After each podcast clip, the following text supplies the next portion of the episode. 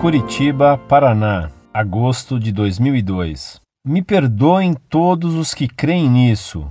Creio sim que a igreja é o lugar de oração, pelo menos deveria ser, de refúgio ao cansado, ao perdido, mas dizer que é o único lugar e meio de salvação é pretensão demais, pois, pelo meu pequeno e insuficiente conhecimento da palavra de Deus, em Atos, capítulo 4, versículo 12, diz que em nenhum outro há salvação, nem em cima no céu, nem embaixo na terra, pela qual possamos ser salvos, a não ser em Jesus Cristo.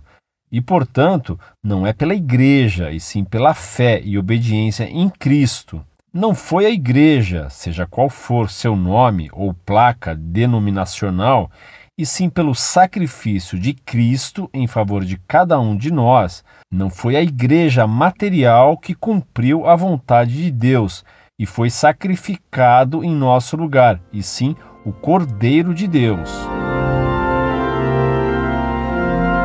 Prezado Salve Maria, perdoe-me pelo espanto que me causa o fato de você declarar-se católico e escrever o que se lê em qualquer folheto protestante. Meu caro, você de fato não é católico e sim protestante.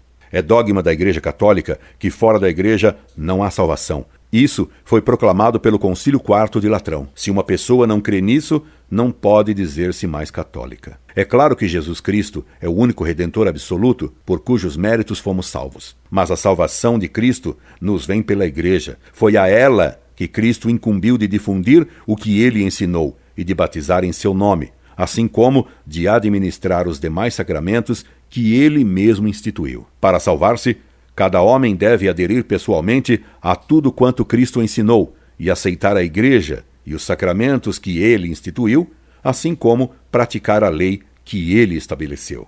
Você, meu caro, como tantos outros católicos, é vítima da falta de instrução católica e da difusão dos erros do ecumenismo.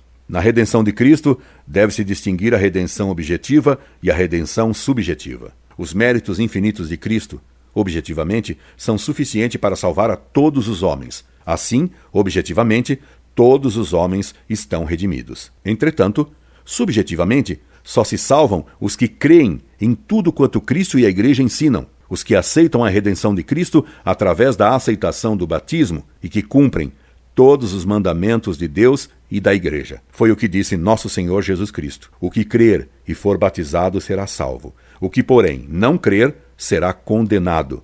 Marcos, capítulo 16, versículo 16. Aquele que violar o menor desses mandamentos e ensinar assim aos homens será considerado o menor no reino dos céus. Mateus, capítulo 5, versículo 19. Assim como os que estavam fora da arca de Noé pereceram no dilúvio, assim perecerão todos os que ficarem conscientemente fora da Igreja Católica. Os que estão materialmente fora da Igreja, mas espiritualmente dentro, por um desejo firme de praticar a lei natural e que estão fora da Igreja porque a desconhecem por ignorância invencível, esses pertencem à alma da Igreja e podem salvar-se. Espero que você reflita nessas verdades e passe a defender a única Igreja que Cristo fundou, que é governada pelo Papa, que o próprio Cristo instituiu para governar a Igreja e os fiéis cristãos verdadeiros.